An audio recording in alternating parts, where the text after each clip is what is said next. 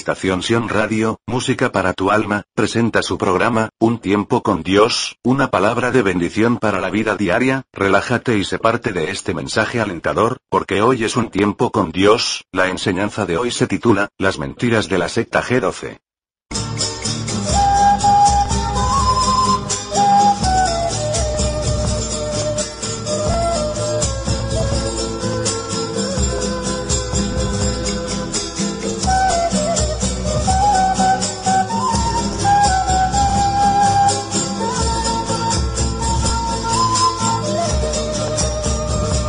El internet están escuchando esta enseñanza, que este estudio se está grabando en esta mañana. Y todos los hermanos que deseen tener una copia de este estudio para compartirla con alguien que usted sabe está siendo engañado por este error, aleluya, acérquate a la pastora aquí de este lugar y lleve, hermano, una copia, gloria al Señor, si no tiene para colaborar por la eh, preparación de este estudio, gratis se le da también, lo que hace falta es que lleve la palabra Aleluya, donde haya necesidad. Gloria al Señor. Vamos a abrir nuestras Biblias en el libro de Zacarías, capítulo 4. Bendito el nombre maravilloso del Señor. Gloria al nombre de Cristo para siempre, hermano. Aleluya.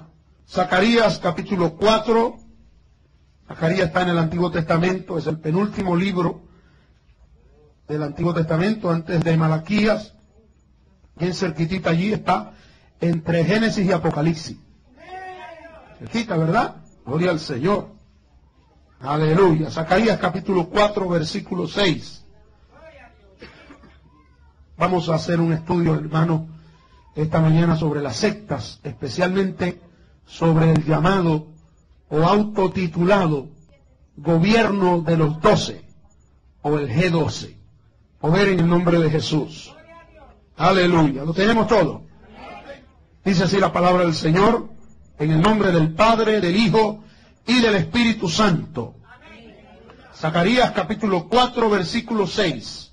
Dice así, entonces respondió y me habló diciendo, esta es palabra de Jehová a Zorobabel, que dice, no con ejército, ni con fuerza, sino con mi espíritu, ha dicho Jehová de los ejércitos. No con ejército ni con fuerza, sino con mi espíritu, ha dicho Jehová de los ejércitos. Vamos a alzar nuestras manos al cielo y pedir a Dios que habla a nuestras vidas, hermano. Pídale a Dios, Señor, háblame. Señor, oriéntame esta mañana, dame, aleluya, la guianza, la verdad de tu palabra, Dios mío. Padre, en el nombre de Jesús de Nazaret, venimos ante tu presencia, Señor, humildemente pidiéndote que tengas misericordia de nosotros en esta hora. Que tu Espíritu Santo, que es la persona encargada de guiar a tu pueblo a la verdad, aleluya, tome el control de esta conversación, de esta reunión, de este estudio, Dios mío, y podamos recibir la guianza tuya, Señor, la luz de tu verdad Alumbre nuestro entendimiento, Dios mío, para gloria de tu nombre. Lo pedimos, Padre, y te damos las gracias. Amén y amén. Aleluya. ¿Pueden sentarse, mis hermanos? Alabado sea el nombre de Jesús para siempre. Alabado sea el nombre de Cristo, hermano. Aleluya. No con ejércitos ni con fuerzas, sino con mi espíritu, ha dicho Jehová de los ejércitos. Yo quisiera que usted tenga en mente esta mañana este texto, esta verdad que Dios nos revela aquí, palabra de Dios para su pueblo. Aleluya, de que la obra la hace el Espíritu de Dios y no la fuerza, la inteligencia o la cantidad de personas, aunque sean ejércitos enteros, los que traten de hacer el trabajo que le toca hacer al Espíritu de Dios. No hay hombre que pueda hacerlo, hermano. Amén. Cuando hablamos de una secta, estamos hablando de gente, hermano, que se autotitulan o se creen ser los únicos que sirven en el mundo. Aleluya. Una secta es un grupo separado de la verdad. Es un grupo errado. Cuando una persona es sectarista, es porque se encierra en una idea y no acepta ideas de otros. Gloria al Señor para siempre. Aleluya. Hay tres características principales que demuestran que un grupo religioso no es un grupo cristiano, sino un grupo sectario. Gloria al Señor. Yo quisiera que esta mañana, si usted está tomando nota, tome nota de las tres características principales de lo que es una secta. Gloria al Señor. Característica número uno. Creerse que son los únicos. Hay grupos llamados cristianos también que se creen ser el, único grupo que tiene la verdad que ser el único pueblo de Dios. En otras palabras, son gente que predican y dicen ser ellos la única iglesia verdadera. Los testigos contra Jehová, o los testigos de Russell, o como se les quiera llamar, dicen ser ellos la única iglesia verdadera. Todas las demás están erradas. Ninguna de las otras sirve. Ellos son los únicos verdaderos. Los mormones por igual, los adventistas del séptimo día y diferentes sectas, unas más erradas que otras, unas con barbaridades más terribles que otras, pero todas tienen esta característica. Creen que son los únicos. Y quiero decirles que nosotros tenemos que cuidarnos de eso también. El Señor nos ha salvado, ha cambiado nuestras vidas. Ha quitado de nosotros no solo el pecado y la vida pasada de maldad que teníamos, sino que nos ha enseñado la sana doctrina, nos ha dado la verdad de Dios en nuestras vidas. Y yo estoy agradecido de Dios por la iglesia a la que pertenezco. Agradecido de Dios por el grupo cristiano que somos. Estoy agradecido de Dios por el movimiento misionero mundial, esta iglesia donde el Señor nos ha puesto. Pero si nos creyéramos ser la única iglesia verdadera, seríamos una secta si creemos que en la ciudad de Miami las únicas iglesias que sirven son el movimiento misionero mundial, nos volvemos sectaristas. Y se nos mete el diablo, hermano. El demonio de orgullo, como hablábamos anoche, ese espíritu de orgullo nos destruye si le damos lugar al diablo. Poder en el nombre de Jesús. Agradezco a Dios por esta obra, por los principios que Dios le ha puesto. Pero, hermanos, reconocemos y, tenemos la experiencia de que hay otros grupos cristianos, hombres y mujeres, a veces organizaciones y otras veces creyentes como individuos dentro de organizaciones que estén dañadas, pero que son hombres y mujeres de Dios, que aman a Dios, que son nuestros hermanos, que sirven a Dios como nosotros, que tienen experiencias preciosas con Dios, que su nombre está escrito en el libro de la vida, que aunque no son por el nombre que tienen afuera, de la misma congregación a la que nosotros pertenecemos, sí son parte de la misma iglesia que somos nosotros. Porque la iglesia del Señor alrededor del mundo es una sola. No hay dos iglesias de Jesucristo. No hay tres iglesias de Jesucristo. No hay una iglesia del Padre, otra del Hijo y otra del Espíritu Santo. Hay una sola iglesia que fue comprada por precio. Aleluya con Cristo en la cruz del Calvario.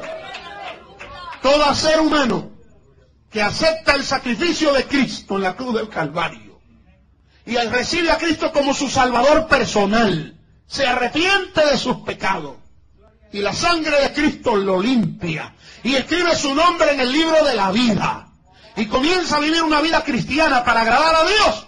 Oiga, aunque no hable el mismo idioma suyo, ni pertenezca a la misma iglesia que usted, es un hijo de Dios como usted. Y es nuestro hermano y nuestra hermana. ¿Cuántos sabemos eso, hermano? Eso es muy importante. La segunda característica que hace de un grupo una secta es el culto a la personalidad. El rendirle culto a una persona más que a Dios. Segunda característica de una secta. ¿Cómo el rendirle culto a una persona? Pero hablan de Dios tienen la Biblia, pueden tener la Biblia, pueden hablar de Dios, pueden cantar los mismos coros que usted, pero endiosan a un ser humano. Puede ser el líder de esa organización al que se le da cualidades prácticamente divinas.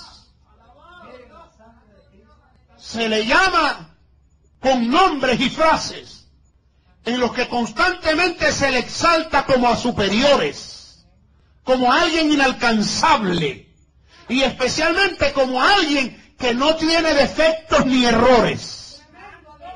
Y no hay hombre que no peque. No hay hombre que no tenga errores. No hay ser humano, por mucho que Dios le haya dado y por mucho que sirva a Dios, que no se equivoque. Y a veces Dios nos permite ver defectos en hombres de Dios, a los que Dios está usando grandemente, para que nos demos cuenta que el culto, la adoración, la gloria, la honra, la alabanza, solo le pertenece a Dios y que Él no la comparte con nadie más. Alabado sea su nombre. Aleluya. No hay un hombre sobre la tierra ante el que usted tenga que inclinarse para recibir salvación. No hay ningún hombre en la tierra a quien usted tenga que honrar para ser salvo. De hecho, cada creyente que hace algo en bien de un siervo de Dios, no debe hacerlo para el siervo de Dios al que se lo está dando, sino para el Señor al que ese siervo sirve. Cuando usted pone una ofrenda en la mano de un siervo de Dios, no diga, estoy dándosela a fulano, diga, se la estoy dando al Señor. A mi Señor. Él es un representante del Señor. Él está para servir a Dios. Está comisionado por Dios para traerme el mensaje. Pero yo sirvo no a Él, sino a Dios. Poder en el nombre de Jesús. Y aún en nuestras iglesias, hermano. Donde nuestra búsqueda es honrar al Señor y darle a Él el primer lugar. A veces estamos en ese peligro de que hermanitos y hermanas, a veces sin darse cuenta, como están tan agradecidos de Dios por lo que Dios ha hecho en ellos, y ven a ese hombre al que Dios ha usado, hermanos quieren atravesarle la mano. Sí. Yo he orado por personas muy religiosas, católicas, o he ido a un funeral donde me han invitado a predicar porque el cura no quiso ir, porque no tenían dinero. Me sucedió que fui a un grupo, una familia, que murió un familiar, eran católicos todos, yo no los conocía, pero el cura no quiso ir porque no tenían dinero. Y el mismo cura le dijo, mira, ese pastorcito ese le quiere dar la misa porque yo no se la doy. Y la gente vinieron a buscar el pastorcito, el pastorcito era yo. Y fui y les prediqué la palabra, oré por ellos y sintieron el alivio, la paz que da el Señor cuando uno se acerca al Señor. Y cuando terminé, hermano, sin darme cuenta, rápido, tan rápido que no pude evitarlo, me tomó la señora de la casa la mano y me besó la mano. Padrecito, muchas gracias. Yo dije, gloria a Dios. No, no, no, levántese, por favor. Yo soy una persona igual que usted. La gloria y la honra es para el Señor.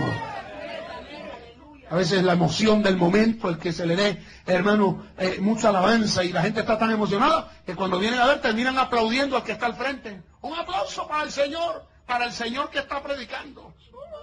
¡Qué gloria, qué poder, qué hombre de Dios tan tremendo! Óigame, usted es increíble. No, no. Mire, no se dice qué hombre de Dios, sino qué tremendo Dios el de ese hombre. Es diferente, ¿verdad? Qué tremendo es el Dios nuestro. Nosotros tenemos un Dios magnífico, hacedor de maravillas, maravilloso.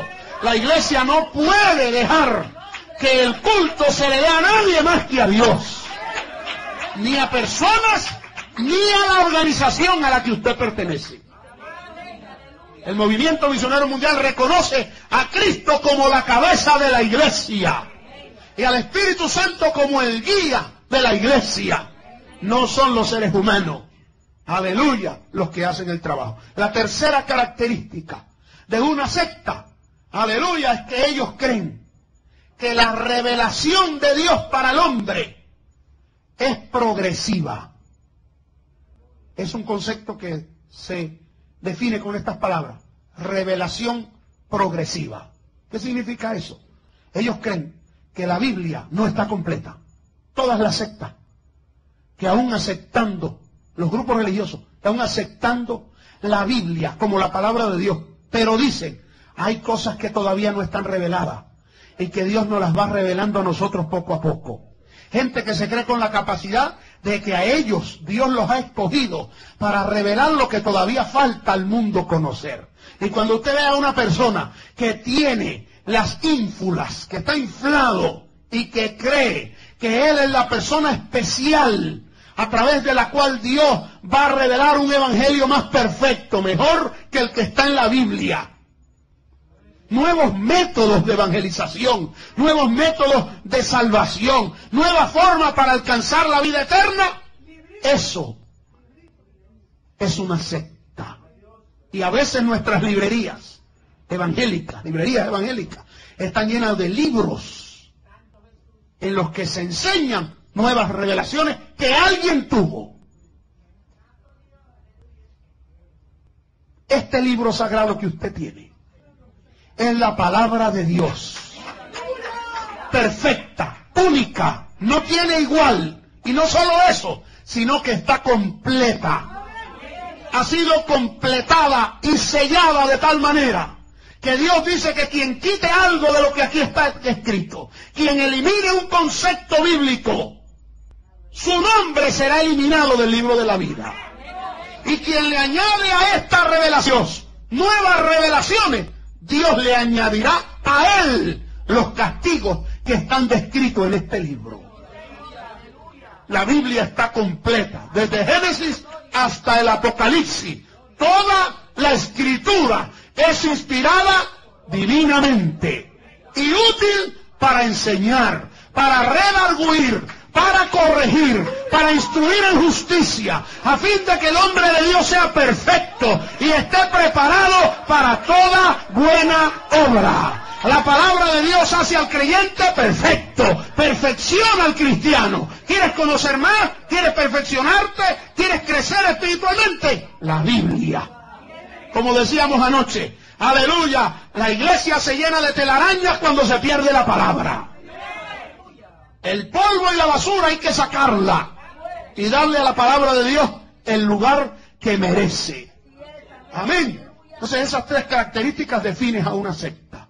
Ha aparecido, hermano, en estos últimos tiempos. La mayoría de los cristianos que son parte de nuestra obra no conocen mucho sobre esto.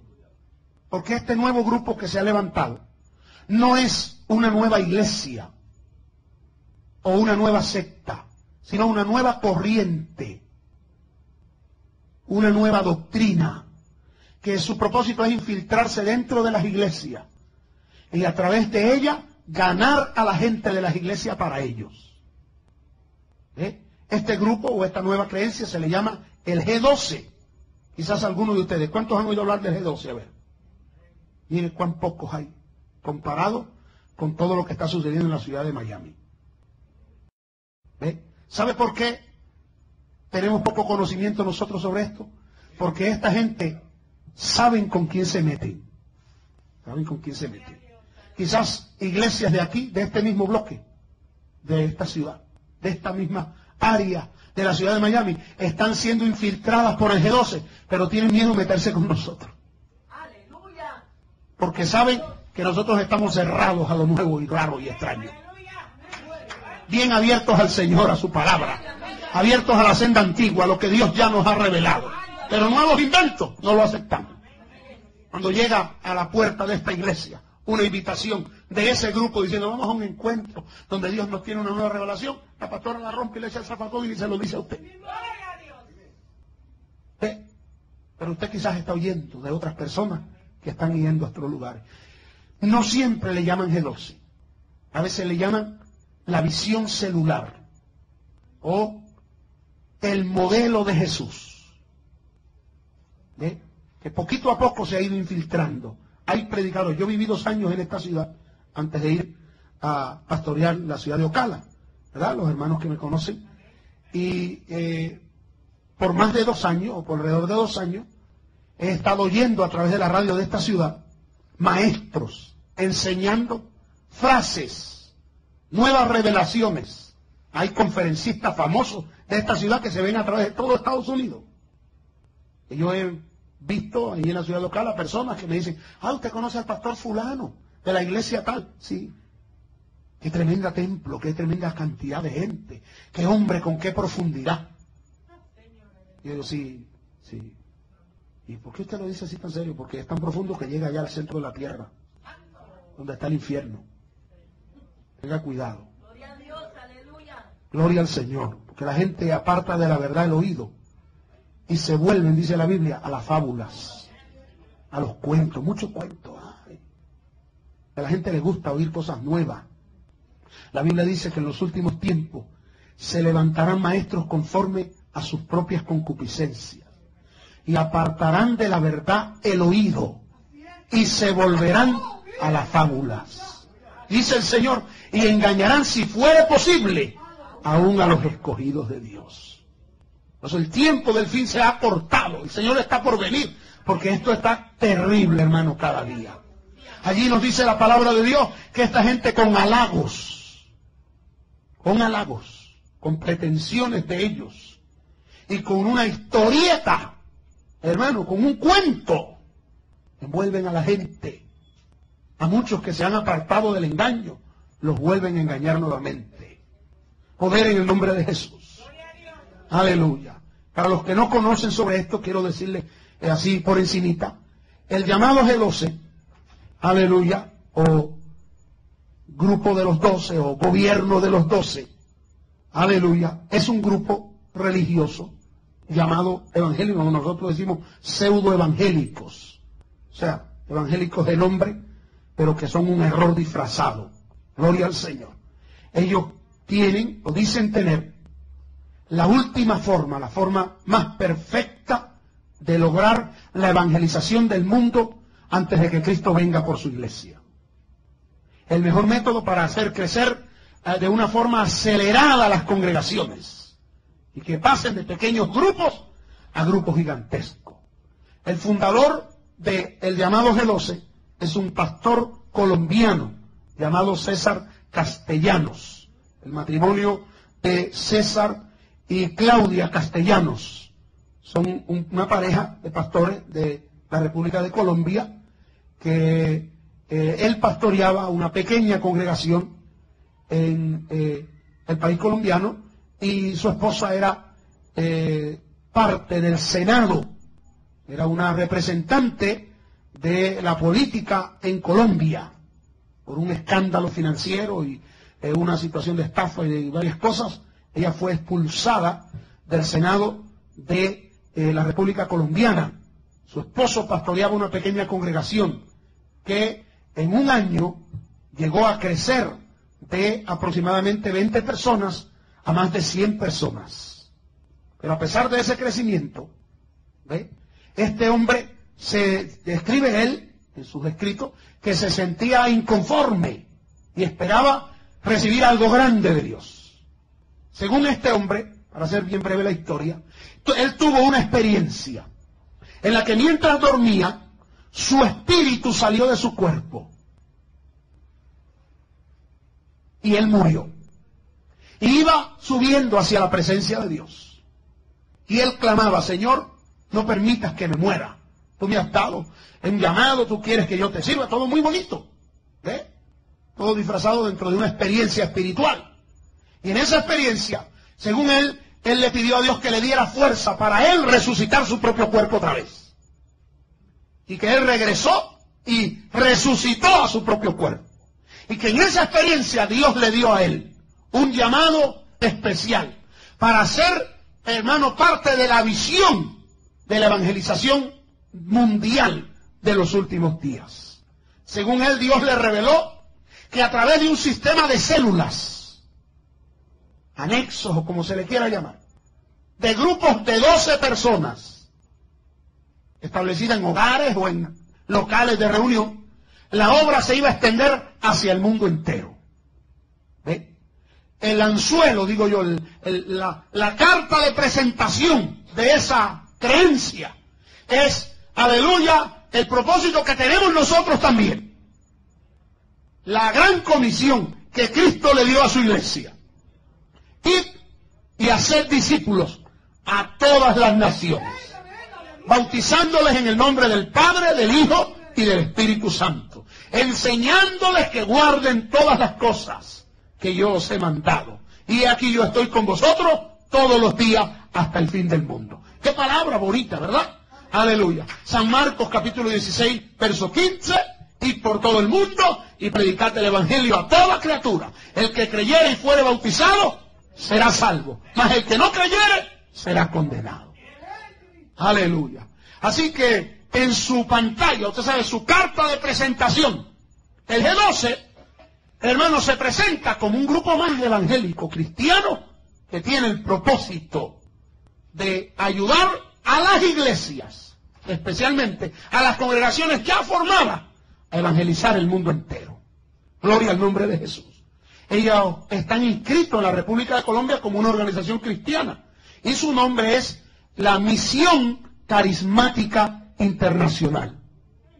Misión Carismática Internacional o Gobierno de los Doce. Con su líder, este hombre que dice tener una revelación especial de Dios. Ellos llegan a las congregaciones y poco a poco van convenciendo a los creyentes, a los grupos de hermanos, de la necesidad que hay de que haya un despiertamiento espiritual en la iglesia. Buscan congregaciones donde hay grupos de hermanos, pero que el ambiente espiritual está bajo, tan bajo que los creyentes llegan al culto, se sientan, se ponen a conversar, termina el servicio, se van a sus casas, el culto empieza frío y termina frío. Y nosotros sabemos, como sabe usted, que estamos viviendo tiempos en que, en sentido general, la iglesia está sufriendo un decaimiento espiritual, una frialdad. De tal forma que Pentecostés se ha perdido en las congregaciones. Hoy hablar de los dones del Espíritu Santo, de sanidad divina, de mensajes que hablen de la venida del Señor, eso es extraño. Hoy se habla mucho, hermano, de prosperidad material. Hoy se habla mucho, no solo de prosperidad material, sino eh, a través de un uso desmedido de los problemas psicológicos, mentales, de sufrimientos y de trauma. La gente quiere usar métodos eh, de psicología para traer paz a las personas. Se usan frases bonitas como, hermano, usted es especial para el Señor. Tú eres lo más grande, tú eres lo más bello. Las hermanas son lo más bello que existe en la tierra. Los varones son príncipes de Dios. Tú eres un príncipe de Dios. Y el exaltamiento del ego humano hace que la gente en las congregaciones, aunque no haya manifestaciones del Espíritu Santo, aunque no haya salvación, pero la gente dice, yo voy allí y me siento bien. A la gente le gusta que lo halaguen. ¿verdad? Usted puede ir a una oficina porque necesita ayuda de alguien y encontrarse una secretaria con una cara así de perro bulldog amargada, hermano. Hace con un problema en el hígado. ¿Ve? Como decimos, más amarga que una verruga en vinagre, en vinagre así, avinagrada. Pero si usted llega y le dice, oígame, qué bonita está usted hoy. Le dice, gracias. Pero déjese el chiste, que no estoy para chiste. No, no, no, no es un chiste. Yo paso por aquí todos los días. Pero hoy usted está radiante. Y en la cara de esa persona comienza a cambiar. Y le dice, ay, gracias. Porque la blanda respuesta quita la ira. Eso es bíblico. ¿Eh? Y usted tiene que saber eso también. Usted tiene que saber que si en su casa usted llega y la esposa tampoco vinagrada, hermano, no se ponga vinagrado usted porque lo que se forma ahí, hermano, es un zaparrancho de combate, gloria al Señor. ¿Ah? No, usted tiene que tratar bien a las personas. Pero la manipulación de esos sentimientos para sacar provecho, cuando se refiere al ambiente espiritual, es abuso, hermano. Es meternos en el territorio que le toca al Espíritu de Dios. ¿Entendemos eso, hermano? ese es el evangelio que estamos viendo en estos días. Gente, hermano, que para sacar provecho, halagan a la gente. Cambian el mensaje y buscan un mensaje acomodado a que la gente le guste y se sienta bien. Pues esta gente, aprovechando esto, le han dicho a la iglesia, no, tiene que haber un cambio. Y entonces se ha establecido, escuchen bien, y esta es la, la idea principal del G12, establecer un sistema bien elaborado para tener un encuentro con Dios.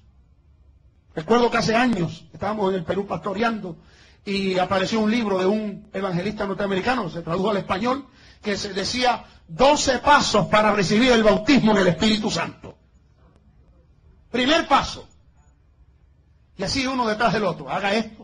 Y este hombre asegura, que aún está vivo el bandido ese, que si usted sigue los pasos que él describe allí, usted va a ser lleno del Espíritu Santo. Respire profundo, cierre los ojos, enrede la lengua, repita muchas veces una misma palabra, hasta que su lengua se enrede y la tome el Espíritu de Dios y usted va a hablar en otras lenguas. Sachaca, sachaca, sachaca, sachaca, saca bazooka. Ya, recibiste el bautismo. Pero si con ese método no salió, hay un paso más. Repita estas lenguas que te voy a enseñar. Enseñan a la gente a hablar en lengua y cuantas cosas. Pero los que conocemos la palabra, rapidito, rechazamos eso y decimos, no. 120 estaban reunidos en un aposento alto. Y de repente vino del cielo un viento recio que llenó la casa donde estaba reunida. El lugar donde estaban reunidos tembló y fueron llenos del Espíritu Santo y comenzaron a hablar en otras lenguas según el Espíritu les daba que hablase. Aleluya. Hechos capítulo 2. Allí queda el libro descalificado. Aleluya. Gloria a Dios. La Biblia habla de condiciones para recibir el Espíritu Santo. La Biblia habla de la necesidad del arrepentimiento para recibir el Espíritu Santo. La Biblia habla de la necesidad, hermano, de la obediencia a Dios. En el libro de los Hechos el Señor dice que Él ha dado su Espíritu a los que le obedecen. Los desobedientes no reciben el Espíritu de Dios. Pero ese libro dichoso no habla ni de obediencia ni de arrepentimiento, sino de pasos, de manipulación de sus sentimientos para que usted reciba una experiencia. Y si usted se pasa un rato diciendo, soy bueno, soy bueno, soy bueno, soy bueno, usted se va a sentir bien. Pero eso no es lo que habla la Biblia, de la obra del Espíritu de Dios. El único que sabe meterse adentro de uno y sacar las raíces de amargura y tocar el corazón, el alma. Por eso dice el libro de Zacarías, no con ejército ni con fuerza, sino con mi espíritu, ha dicho Jehová. ¿Quién hace la obra? El Espíritu de Dios. Amén. Cuando la iglesia trata de sustituir la obra del Espíritu Santo por métodos humanos, la iglesia se desgracia, hermano. Y el G12 es un método humano, humano, muy humanista, para tener uno un encuentro con Dios. Hay un manual del encuentro. El sistema de trabajo de esta gente es que vienen a dar conferencia primeramente a la iglesia o a grupos de hermanos, los reúnen en lugares aparte o en el mismo templo y le, le comparten conferencias a las que le llaman preencuentro. En esas conferencias se dan estudios muy basados en la Biblia acerca de la necesidad de tener un encuentro con el Señor, de ser lleno del Espíritu Santo, de quitar de nuestras vidas las cosas que no agradan a Dios. Si usted los oye enseñando, dice, oye, enseñé igualito que mi pastor. Pero el sentido de toda esa enseñanza es que usted va a lograr eso si usted asiste al encuentro. Una segunda reunión en la que a los creyentes los sacan de sus congregaciones, los llevan a un lugar desconocido, donde durante tres días la persona es aislada, incomunicada de su familia, incomunicada de la civilización. Miren si la incomunican, que le quitan los relojes, le quitan los celulares, todo el mundo tiene que entregar todo lo que tiene que ver con adelanto y con comunicación. Usted lo entrega todo.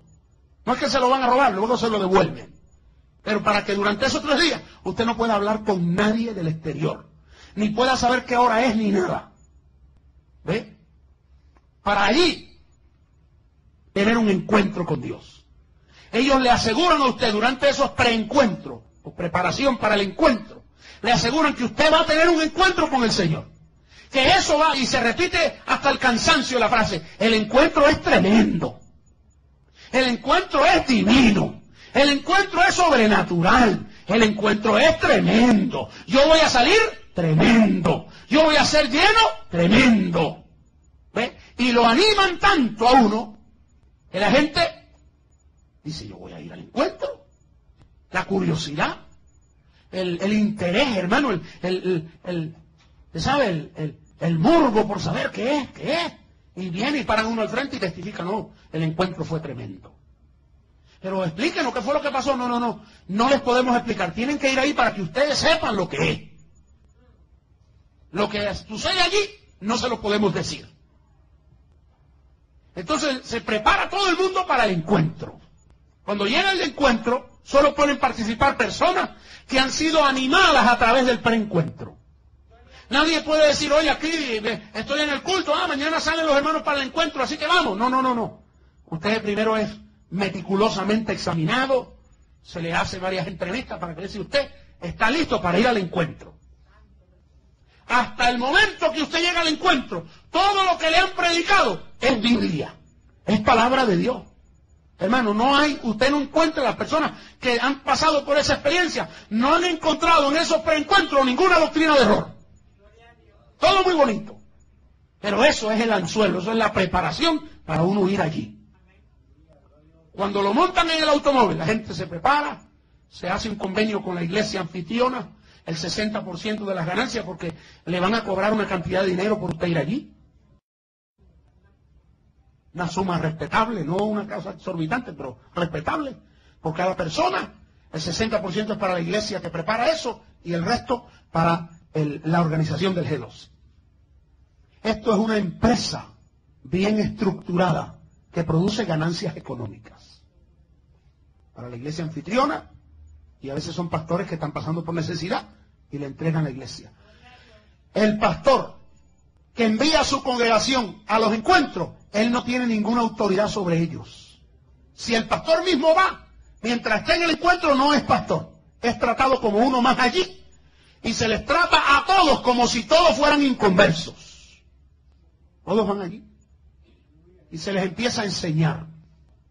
En el encuentro, en el que se dan varias conferencias, y poco a poco se va llevando a la gente y sutilmente se van infiltrando, hermano, durante el encuentro, doctrinas de error.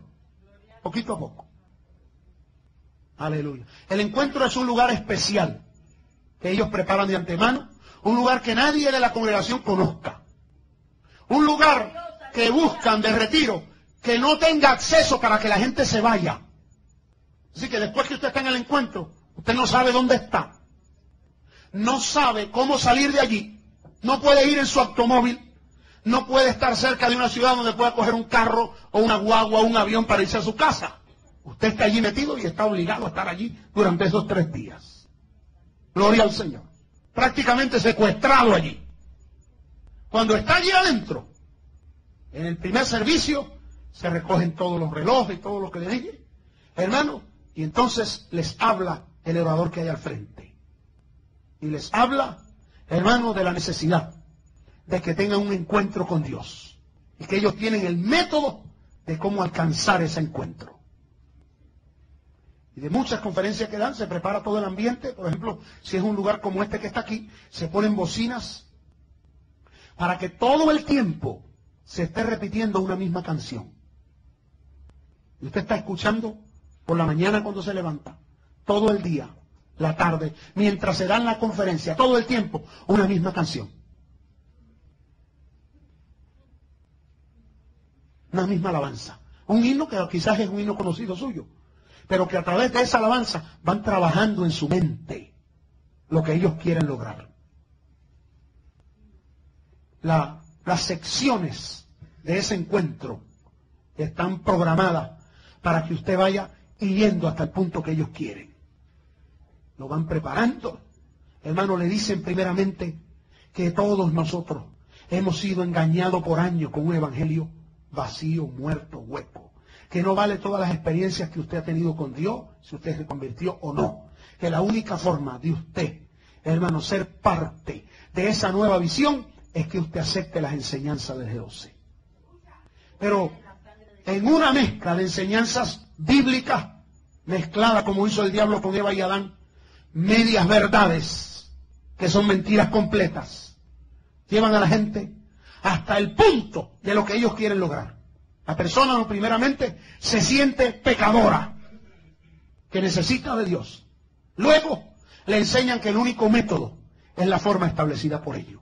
Y entre muchas cosas, no tengo todo el tiempo esta noche porque he leído varios testimonios y me he documentado sobre todo lo que esta gente hace.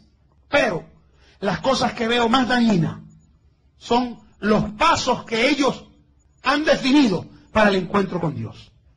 Son, hermanos, métodos que no tienen nada que ver con la obra del Espíritu Santo. Primero, para un encuentro con Dios, ellos realizan lo que ellos le llaman la regresión. ¿Qué es regresión? Bueno, hay grupos de psicólogos seculares del mundo, esos, esas oficinas médicas de psicología que hay, que algunos de ellos usan un método para tratar de curar las heridas que hay, los traumas que la gente tiene. Y sientan a la persona allí en el consultorio y le hacen que esa persona hable de su pasado. A través de la conversación de su pasado. Yo quisiera que nadie me ayude a predicar porque van a introducir conceptos que no son los que yo estoy enseñando. A través de esa conversación primero, el psicólogo te pide, pregunta, pero ¿de dónde tú vienes? ¿Cómo es tu familia? Háblame de tu niñez. ¿Tú tuviste alguna experiencia traumática, algún problema? En tu niñez con tu familia, alguien abusó de ti y la persona empieza a contarle problemas de su pasado. A Dios, aleluya. Y llevan a la persona hasta contar desde el tiempo de su nacimiento. Entonces, hay psicólogos, estoy hablando primeramente de lo que hacen los psicólogos. Hay psicólogos que utilizan lo que ellos llaman un método para curar esas heridas mentales al que le llaman hipnotismo. En el que esa persona es sacada de la realidad que está viviendo en el momento y su mente es llevada a esas situaciones que tuvo. Y se supone, según el hipnotismo, que el doctor influye en los pensamientos y en los sentimientos de esa persona porque la persona está hipnotizada o dormida, está recibiendo órdenes por su oído de ese médico, que le hace ver una visión de las cosas que le pasaron. La persona hipnotizada ahí dice, veo, ¿qué ves? Veo a mi tío que venía corriendo y le cogió por el cuello. Y me empezó a ahorcar y abusó de mí. Ah, ¿Y qué hiciste? Tú gritabas y nadie me ayudaba. Y la persona, a través de esos métodos de psicología, se les trata de ayudar. La historia del mundo, no estoy hablando de G12, estoy hablando de lo que pasa en el mundo con los psicólogos. La historia habla de que esa, la mayoría de la gente que son llevadas a esos métodos terminan locos, trastornados, ingresados en hospitales psiquiátricos, con problemas peores que los que antes tenían. Nosotros entendemos por la palabra de Dios que de todos esos métodos humanos de tratar de influenciar en la mente humana no son otra cosa que un trabajo diabólico. Los demonios están detrás de eso sutilmente. La terapia mental de hoy en día está influenciada no por la psicología, sino por la parapsicología, que son métodos de brujos disfrazados de psicólogos. Poder en el nombre de Jesús. Ustedes conocen un, a un pajarraco famoso aquí con capa que hace así de lo que me sobra. Que dice ser parapsicólogo, pero todo el mundo sabe que es un brujo. Un hechicero. Y es triste que haya hasta creyentes mirando lo que dice Walter Pecado. Ay, lo que dijo. Me dijo la verdad. Me dijo borracho, claro, si todos son borrachos. ¿Ve? Poder en la sangre de Cristo, hermano. Entonces, esos métodos que tiene la psicología, esta gente, según ellos, Dios le ha revelado que para tener un encuentro con Dios, la persona necesita ser curada interiormente. Y usan, no siempre, pero en la mayoría de las ocasiones, hermano, lo que le llaman terapia de grupo. Las personas se sientan allí, se les da un papel con una lista de pecados y tienen que escribir en el papel o señalar qué pecado es el que ha practicado su familia. Cada uno va señalando, en mi familia todos son borrachos, en la otra familia son adúlteros, en la otra familia hay pájaros metidos y, van marcando. Gloria al Señor. Los van llevando, hermano, a la gente. Usted sabe cuánta influencia tiene cuando uno está en un grupo que todos están haciendo lo mismo. Y usted a veces no quiere hacerlo, pero todos los demás lo hacen. Y usted lo hace también. Y se aprovechan de esa ventaja, de, de tener el control sobre el grupo. Con palabras de intimidación, con amenazas de que le va a caer el juicio de Dios, que si no haces esto como yo te digo, te, te- va a caer la maldición, vas a salir de aquí más endemoniado que lo que llegaste. Tienes que hacer esto que te estoy diciendo o te pierdes. La persona se sugestiona y hace todo lo que ellos dicen. Poder en el nombre de Jesús. Lo llevan en ocasiones aún al hipnotismo. Y la persona es llevada, hermano, a su pasado. Y se le hace sentir culpable, y esto es importante, de los pecados de su familia. Le llaman a esto maldiciones generacionales. Aquí hay en la ciudad de Miami conferencistas que aunque no dicen abiertamente ser el G12, tienen estudios y enseñanzas y libros acerca de las maldiciones generacionales. El pecado de su abuela, los demonios, y ponen mil ejemplos. En una familia en la que un familiar se suicida hace 200 años, a cada rato aparece un familiar ahorcado otra vez. Porque esos espíritus, esas maldiciones y esos demonios van pasando de generación en generación. Y dicen ellos que aunque usted se haya convertido a Cristo, todavía pesa sobre usted esa maldición. Eso dicen ellos. Pero otra cosa es lo que dice la palabra de Dios. Segunda Corintios capítulo 5 verso 17. De modo que si alguna persona está en Cristo, nueva criatura es. Las cosas viejas pasaron. Maldición de la abuela, del abuelo, de la tía, del hermano, del primo, pasaron. Pecados de otros se rompieron. Aleluya. Sus propios pecados suyos se rompieron también. Cristo los sepultó en lo profundo de la mar y los olvidó para siempre jamás. Nueva criatura. Las cosas viejas pasaron y todas son hechas nuevas. Palabra de Dios. Comparada con la palabra de castellano que dice lo contrario. ¿Qué recibe usted? ¿La palabra de Dios o esas nuevas revelaciones? ¿Ah? Gloria al nombre de Jesús. Maldiciones generacionales. Según este hombre, el mundo cristiano, los cristianos evangélicos, están muchas veces impedidos de recibir el bautismo del Espíritu Santo porque dice él que hay personas que son salvas, que la sangre de Cristo los ha limpiado, pero tienen demonios. Eso dice él. ¿Pero qué dice Dios? Ninguno puede servir a dos señores. Amará a uno y aborrecerá al otro. ¿Qué más dice Dios? Una misma fuente no puede dar agua dulce y agua amarga.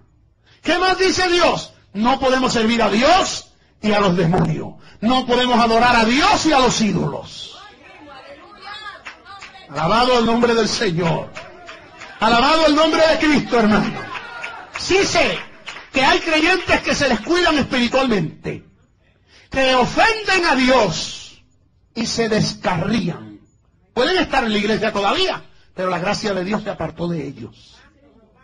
Y donde antes estuvo el Espíritu de Dios, ahora probablemente tienen demonio. Hay ejemplos bíblicos, ¿sí? Cuando Saúl fue llamado por Dios, que vino a casa de Samuel buscando unas mulas que se le habían perdido. Y Samuel lo llamó aparte y derramó sobre él el aceite de la unción. El Espíritu de Jehová vino sobre Saúl. Fue lleno del Espíritu Santo. Fue ungido por rey de Israel. Pero cuando Saúl comenzó a desobedecer a Dios y Dios le dijo que destruyera a los amalecitas y rescató lo mejor del ganado y hasta el rey de los amalecitas lo trajo como trofeo. Y Samuel le dijo, qué valido de ovejas son esos que oigo. No te dije que Dios mandaba destruirlo todo. Él dijo, pero yo perdoné. Y Dios le dijo, tú desechaste la voz de Dios, Dios te ha desechado a ti. Y no solo eso, sino que se fue a consultar a una bruja para que le dijera lo que tenía que hacer. Y la Biblia dice, dice esta frase, el espíritu de Jehová se apartó de él y un espíritu malo de parte de Jehová lo atormentaba. Pero para que se le metiera el demonio a Saúl, el Espíritu de Dios tuvo que salir de él primero. No se puede estar lleno del Espíritu Santo y lleno de demonio. No puede ser que hablen a alguien en lengua y luego diga malas palabras. No, o tiene una cosa o tiene la otra. Si hablan en lengua son lenguas demoníacas. Pero quien tiene el Espíritu de Dios sobre su vida, hay frutos dignos de un arrepentimiento en su vida. Hay una vida de pureza que respalda esa presencia de Dios en su vida. Aleluya. Eso es doctrina bíblica. Y detrás de todo este cuento de G12 y el encuentro con Dios, lo que hay es un propósito del diablo de quitar los cimientos de la fe cristiana para engañar a la gente y desviarla de la verdad de Dios. Poder en el nombre de Jesucristo. Pecados generacionales, según ellos. Aleluya.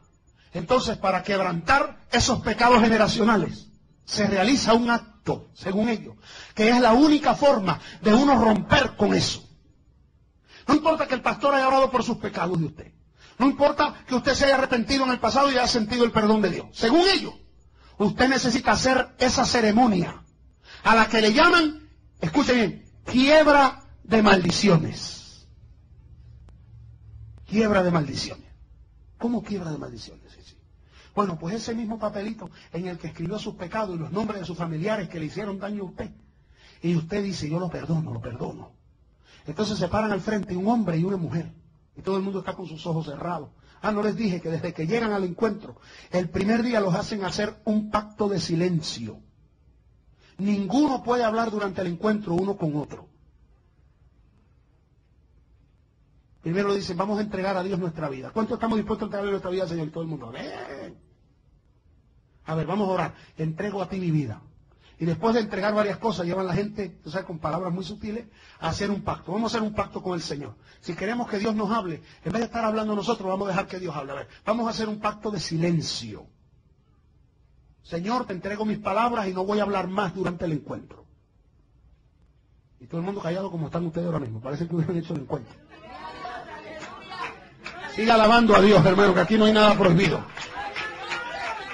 Alabado el nombre de Jesús. Aquí lo que está prohibido es el pecado y el error. Pero alabar y adorar a Dios siempre hay libertad.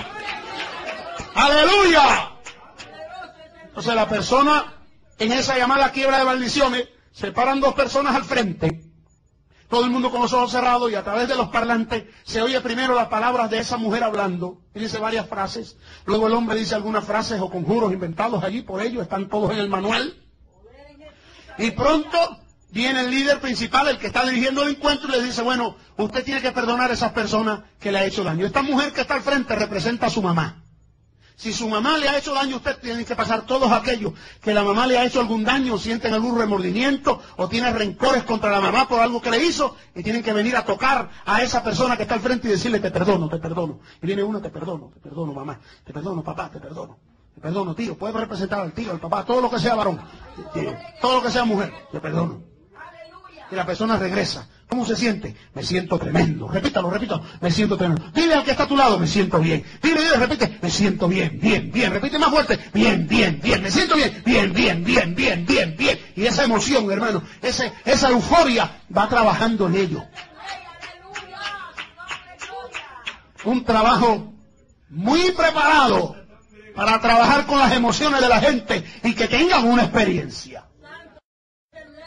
Poder en el nombre de Jesús entra de repente por el salón, aleluya, de alguna forma se hace una representación, la que más he escogido para que nos demos cuenta cómo lo hacen, porque puede ser de muchas formas, pero una de las formas es que alguien entra, dos personas cargando un ataúd por el centro del, del salón, un ataúd abierto. La gente enseguida mira, porque a esa altura, hermano, puede pasar cualquier cosa. A lo mejor hay un muerto ahí adentro. Cuando miran no hay nada. Pero el que está al frente dice, no, no, no. Ese muerto que hay ahí es usted. Son sus maldiciones, sus pecados pasados que los vamos a enterrar ahora. Entonces todos pasan con sus papelitos y lo echan dentro del cajón ese. Y lo toman otra vez, vamos a enterrar al viejo hombre. Nótese que si no, según ellos, si no se hace esa acción, usted sigue atado por sus pecados pasados. Porque ellos tienen el gran poder para libertarlo. ¿Ve? Cuando nosotros sabemos que el poder lo tiene. Y Dios no necesita métodos humanos para libertar a la gente. Al que el Hijo de Dios liberta lo hace verdaderamente libre. Toman el cajón con los nombres de la gente adentro, con los pecados que han hecho, y salen afuera. Vamos al cementerio. Y cuando salen afuera hay una fogata allá afuera. Y cogen el cajón y lo echan en la fogata. Y le dicen a la gente, si usted siente que tiene algo encima suyo, que es pecado, que alguien lo ha maldecido con eso, se, échalo ahí también. Y se quita uno la, chaqueta y la echa. Y otro se quita la gorra y la echa, otro se quita un zapato y lo echa y va cogiendo el fuego. Que se queme y empiezan a gritar todo a grito a la misma vez. Que se queme el viejo, que se queme el viejo hombre, que se queme el viejo. El viejo se murió, el viejo se murió, el viejo se murió. Como, como si fueran indígenas alrededor de una fogata. Se quemó el viejo, se murió el viejo, se murió el viejo. Y eso trabaja, aunque usted crea que es un chiste, trabaja con las emociones de la gente. Eso se llama manipulación. Y la iglesia de Jesucristo no acepta manipulaciones de hombre para el trabajo de transformación. El único que aceptamos es el Espíritu de Dios. Aleluya. Ese hombre que dice ser el fundador de esta organización, según él, él tiene el poder divino, sobrenatural, para lograr la liberación de la esclavitud espiritual de los cristianos. Una señal más de que es una secta. El culto a la personalidad y el creer que tienen la única revelación. Los cínicos que están en la verdad. Poder en el nombre de Jesús. En cuanto a este asunto de quiebra de maldiciones, de hacer ese trabajo para que usted sea libre del pecado a través de ese método, ¿ve? de esa manipulación. Yo tengo algunos textos que quiero que leamos, hermano, esta noche, esta mañana. Aleluya. Vamos a leer primero Isaías capítulo 38, versículo 17, rapidito allí. Como decía aquel joven que predicaba en la convención de jóvenes, avance que no es vigilia. Isaías 38, 17. Son pasajes que usted y yo conocemos, parte de la doctrina sobre la regeneración, sobre el poder de Dios para transformar una vida. Isaías 38, 17. ¿Lo tiene? Dice, aquí, amargura grande me sobrevino en la paz, mas a ti agradó librar mi vida del hoyo de corrupción. Oiga esto, qué bello. Porque echaste tras tus espaldas todos mis pecados. Este texto es paralelo con el capítulo 53 de Isaías que dice, Jehová cargó en él el pecado de todos nosotros. ¿Cree usted que un ataúd puede llevar sus pecados? ¿Cree usted que una hoguera en el patio puede quemar las maldiciones y el pecado de su pasado? Jehová cargó en Cristo el pecado de todos nosotros. Aleluya. Herido fue por nuestras rebeliones, molido por nuestros pecados. El castigo de nuestra paz fue sobre él y por su llaga fuimos nosotros curados. Esa es la palabra de Dios. Ese es el evangelio de salvación y no un ataúd. El ataúd es para los demonios que se vayan al infierno con el ataúd. Aleluya. Yo me quedo con Cristo y su poder para transformar, para dar vida eterna. Aleluya. El que toma un borracho y rompe las cadenas de alcoholismo, el que toma un adicto a droga y rompe las ataduras y las cadenas, aleluya, que atan su vida y lo hace una nueva criatura. ¡Gloria a Dios! No importa cómo sea el método humano para tratar de libertar a la gente, aunque sea una religión o lo que sea, cuando se encuentran frente a Jesús, como le pasó a Nicodemo, que era salvo según un método humano. Jesús le dijo, Nicodemo, tienes que nacer de nuevo. ¡Aleluya! ¡Aleluya! Precioso es el Señor. Otro segundo texto. Isaías capítulo 43, verso 25. Para el que le diga que el encuentro lo va a libertar a usted. El primer verso que leímos dice que Jehová puso en las espaldas de Cristo todos nuestros pecados. Y me, me llama la atención la palabra todos allí, todos. Isaías 43, 25. ¿Lo tienen? Yo, yo soy el que borro tus rebeliones por amor de mí mismo y no me acordaré de tus pecados. ¿Puede decir eso castellano? ¿Puede decir eso el G12? Yo borro tus rebeliones, yo no me acordaré de tus pecados si tú no lo sabes. ¿Cómo si tú no sabes lo que yo he hecho me vas a perdonar? ¿Podrá ese hombre saber los pecados de la gente? No, solo Dios conoce los pensamientos y las intenciones del corazón. Hay seres humanos que ni su familia sabe lo que hay dentro de ellos. Y por eso en estos últimos tiempos que el diablo ha levantado un espíritu de homosexualidad entre el pueblo, entre la humanidad, hoy están saliendo tantos del closet que ni su familia sabía. ¿Ah? Y que estaban a veces hasta casados y con hijos, llenos de pluma por dentro y nadie lo sabía. Algunas veces se le salía algún cañoncito por ahí. ¡Fuera, Sirico! Óigame. Yo, dice el Señor. Usted sabe cuando el Señor dice yo, la autoridad que eso tiene. Él es el gran yo soy. El que era, el que es y el que ha de venir. El eterno manifestado. Yo soy el que borro tus rebeliones por amor de mí mismo y no me acordaré de tus pecados. Si el Señor dice no me acordaré, ¿quiénes son ellos para sacarlos otra vez? Si el Señor perdonó tus pecados, ¿quién es un hombre para decirme, escribe aquí lo que hiciste en el pasado? Cuando alguien te diga, cuéntame que eras antes, dile, ese se murió. Ese se murió. El Señor me hizo nuevo. Ah, pero tú no eres el borracho. No, no, el ex borracho. Ahora soy un hijo de Dios. Soy una nueva criatura en Cristo. Dios me hizo nuevo. Aleluya, el Evangelio tiene como base la obra redentora de Cristo, no la obra de un grupo religioso. Los jesuitas no salvan, el Opus Dei no salva, la religión católica no salva, la religión evangélica no salva, el protestantismo no salva, solo Cristo salva. Aleluya. Los apóstoles no salvaban a nadie. Hoy hay llamados apóstoles por ahí. Mire que hay apóstatas con título de apóstoles, de apóstoles en esta ciudad. El apóstol fulano, el apóstata, perdón, el apóstol mengano, el apóstol tal. Dijo el apóstol, me dijo uno a mí. No es que el apóstol dijo que me importa a mí lo que dice un apóstata, me importa lo que dice Cristo. Sea Dios verá y todo hombre mentiroso. Gálatas capítulo 1, verso 8. Si uno de nosotros, dice el apóstol Pablo, refiriéndose a los apóstoles, si uno de nosotros, o aún un ángel del cielo, llegara a vosotros con un evangelio diferente, sea anatema. Y ese es el sello que le pone a Dios a todas las falsas doctrinas, anatema. Anatema es algo que produce deseos de vomitar.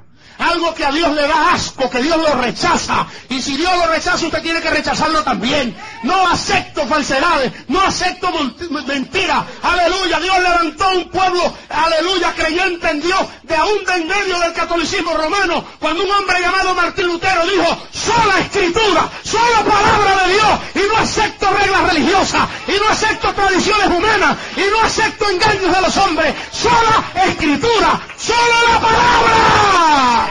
Solo la palabra. Solo la palabra de Dios. Aleluya. Hay que hacer un esfuerzo para que toda esta ciudad reciba esto. Hay que esforzarse para que esta palabra llegue a través de la televisión. Que Dios abra puerta a esta iglesia para que esta ciudad sepa solo escritura, solo palabra de Jehová, solo la voz de Dios para la iglesia, solo la base de las escrituras. El que oye mi palabra y la hace es como un siervo prudente que hace su casa sobre la roca. Viene el río, sopla el viento, llega el G12, pero no se mueve porque está sobre la roca. ¡Isa ¡Aleluya!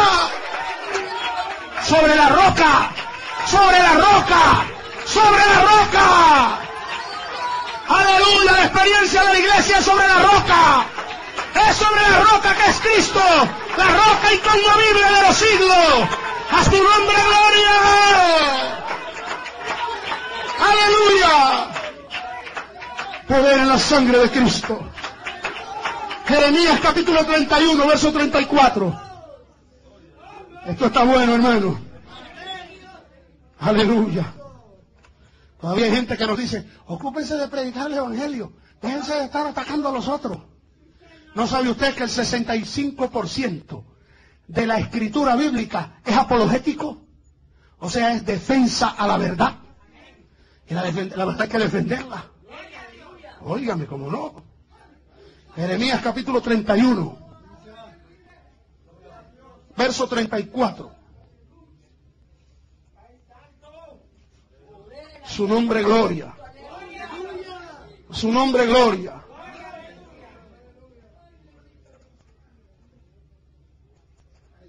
Jeremías 31, 34. Y no enseñará más ninguno a su prójimo, ni ninguno a su hermano diciendo, va, porque todos me conocerán, desde el más pequeño de ellos hasta el más grande, dice Jehová, porque perdonaré la maldad de ellos y no me acordaré más de su pecado. No vendrá nadie diciéndote, va, yo tengo la última revelación. Ah, si tú ves lo que tengo. Tengo un método especial. Hace cientos de años, la religión católica también inventó un método especial. La compra de indulgencias. El Papa firmaba un papel en el que la persona que compraba ese papel quedaba perdonado de sus pecados pasados, presentes y futuros. Así que tenían licencia para pecar porque ya estaba perdonado. Hace muchos siglos la religión tradicional también le ha dado autoridad a los hombros, a los hombres, para que la gente se meta dentro de un cajoncito y le confiese sus pecados en un confesionario al sacerdote. Y cuando termina, el sacerdote le hace la señal de la cruz, dice unas palabras en latín y dice, yo te absuelvo de tu pecado. No hay hombre que pueda absolver a nadie de sus pecados. No importa que el hombre diga, yo te absuelvo, o sea, te libro de lo que hiciste. Seguirá el hombre siendo culpable de pecado ante Dios hasta que Cristo perdone sus pecados. Aleluya. Jesús le dijo a un hombre que vino buscando sanidad en su cuerpo. Y Jesús le dijo, tus pecados te son perdonados. Y los religiosos que sabían la doctrina bíblica lo atacaron y le dijeron, solo Dios tiene poder para perdonar pecados. Jesús no le atacó eso, le dijo, eso no es verdad. Me dijo, sí, el Hijo del Hombre tiene potestad para perdonar pecados. ¿Quieren verlo? Aquí te digo, levántate. Y se levantó el paralítico, alabados al Señor. ¡Aleluya! Solo Él tiene poder para perdonar pecados. ¿Puedo yo perdonarte los pecados? No, si contra mí no has pecado. Y si pecaste contra mí tampoco. El único que conoce todos nuestros pecados y nuestras rebeliones, no se le escapa ni uno, pero que está dispuesto a perdonar a todo el que se arrepiente. Ese es mi amado Salvador, aleluya. Oh, gloria a su nombre. Miqueas capítulo 7. Miqueas capítulo 7. El último capítulo del libro de Miqueas versos 18 y 19. Oiga, esto, es contundente. Mire lo que dice Dios aquí. Excluyendo a todos los otros falsos dioses. Ni Buda, ni Hare Krishna, ni Mahoma, ni nadie. Mire lo que dice aquí. ¿Qué Dios como tú? Miqueas capítulo 7, versos 18 y 19. Parece que necesitamos practicar un poquito más los profetas menores, porque así no los encontramos.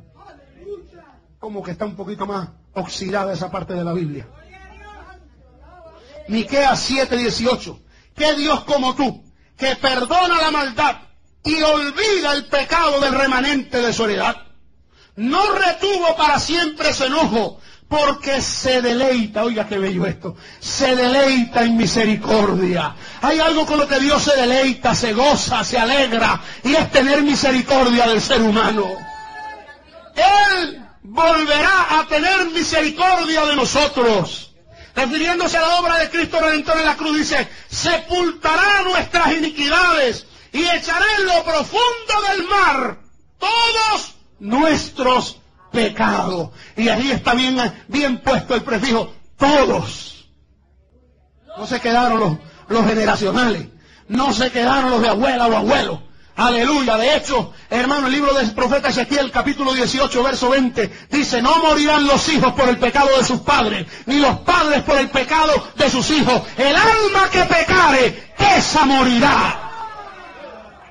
Dios no te culpa de lo que hicieron tu familia. Aleluya. Sí, Tú sufres las consecuencias de las cosas mal hechas que ha hecho tu propia familia. Aleluya. Por años uno va cargando. Aleluya. Las consecuencias, sí. Si hubo un padre adúltero y sinvergüenza que traicionó a la mamá, que lo hará en un infierno. Usted sufrió por años, hermano. Aleluya. La tristeza y el trauma de las cosas que en su casa pasaron. Ah, pero cuando uno viene a Cristo, no solo Dios perdona nuestros pecados, Él quita nuestros traumas, los complejos, toda esa cosa que había hecho daño en nuestra vida. Y Dios levanta nuestra cabeza. Aleluya. Levanta en alto nuestra frente para que no necesitemos acomplejarnos de la familia de que venimos o de los errores que cometieron otros. Aleluya. Sino que ahora somos hijos de Dios, lavados por la sangre de Cristo. Aleluya. Oh, gloria a Dios. Gloria a Dios. Aleluya. En cuanto a este trabajo, hay una cosa más que ellos hablan que le llaman sanidad interior. Sanidad interior. Que habla de curar las heridas, los traumas, la tristeza. Y se manda a las personas en grupo que se abracen una a otra. Y se digan, tú eres importante, yo te amo. Usted sabe, un trabajo para hacer que la gente sienta que los quieren, que los aman. Por eso la gente sale de ahí eufórica. Oye, soy importante, soy grande. Cuando termina el encuentro, hacen que la gente eh, esperen todos los familiares en un salón en el templo, todos reunidos ahí, y los traen por una puerta trasera.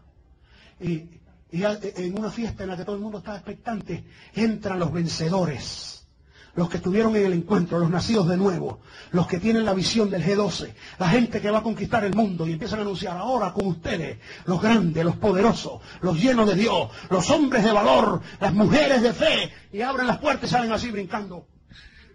Ganamos, vencimos, y todo el mundo aplaude, ¡ay! Y se sienten bien. Pero ¿qué pasa?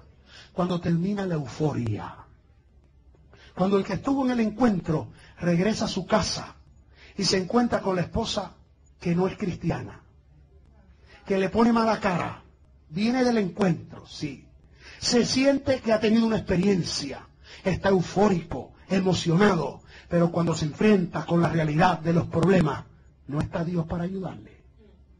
Y la euforia se transforma en ira. Y acabado de salir de un encuentro, una entrada de golpes en la casa. Un hermano trabajaba con uno de estos encuentristas y llegó el lunes contento. Uh, traía un cartel aquí al frente que decía G12, la solución para el mundo. Y empieza a trabajar. Uh, el hermano lo ve. Y dice, wow, parece que este viene el encuentro, sí. Y uh, bien contento. Pero más adelante estaba el jefe así. Oye, le dijo tres cosas. Y el hombre se vira para atrás y dice otras cosas también al jefe. Y cuando regresa así molesto, el hermano se le para al frente y le dice, ¿sabe lo que cambiaste en el G12? De. Solo el único cambio que veo es el pullover. La misma ira está ahí. Las mismas malas palabras siguen saliendo de esa boca. Ese no es el cambio que produce Dios. Eso no es un encuentro con Dios. Eso es un encuentro con emociones. Eso es un invento humano. Pero para terminar esta mañana, quiero hablarles de algo muy importante, hermano. Esto no lo he enseñado antes porque he esperado hasta, hasta, hermano, y investigar bien y estar bien seguro de lo que voy a decir, porque esto es grave. Mire, dentro de la religión católica, en el año 1491, un sacerdote franciscano español llamado San Ignacio de Loyola dijo haber tenido un encuentro con Dios y que su alma había salido de su cuerpo y que Dios le había dado una visión de cómo levantar la vida espiritual de la iglesia. Estableció un sistema para encontrarse con Dios al que le llamó encuentro. Al grupo formado por él le llamó el gobierno de los doce. San Ignacio de Loyola, el G12. Y no solo esto, sino que copiando formas de cultos hinduistas y chinas, de budistas chinos e hindúes, estableció un sistema para encontrarse con Dios a través de la meditación trascendental. Meditación profunda. No hacia Buda o hacia Confucio, sino hacia Dios según él. Y los monjes eran encerrados en lugares para meditar profundamente, hasta el punto de tener fuerza suficiente para practicar algo que se llama levitación, levantarse del piso y vencer la fuerza de la gravedad, hermano.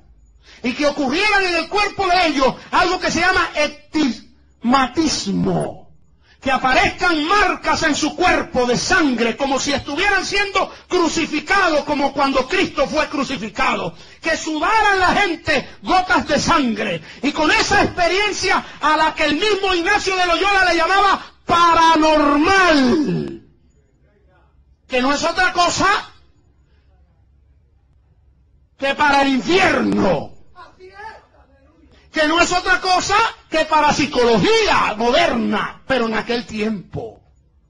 Ignacio de Loyola fue rechazado por la mayoría de los sacerdotes de aquella época, pero su visión, su, su forma de, de servicio dentro de la misma iglesia católica, pero como una rama más, estableció lo que se llamó la Compañía de Jesús o los jesuitas que se convirtieron en el brazo más poderoso de la Iglesia Católica Romana y que fueron los que establecieron la llamada Santa Inquisición, que mataron a tanta gente solo por el hecho de no ser católico romano y se le llamaba hereje y bruja a cualquiera que no fuera católico. Quiero decirle que más de, más de la mitad de los que murieron no eran brujas, eran cristianos, que eran parte del remanente fiel, que no se unió al catolicismo romano, porque a través de los siglos Dios siempre ha tenido más de siete mil rodillas que no se han doblado ante Baal, que no han seguido la religión católica.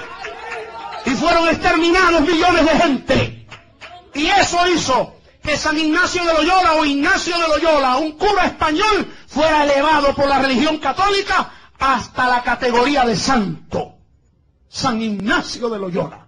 Los jesuitas, la compañía de Jesús, fueron la compañía que se encargó de evangelizar con el catolicismo romano el mundo entero. Los que vinieron junto con los descubridores de América y que junto con la Biblia traían el látigo para explotar a los indios en estas naciones para sacarles el oro y llevárselos a España, para establecer una religión obligatoria y convertirse en la religión del Estado.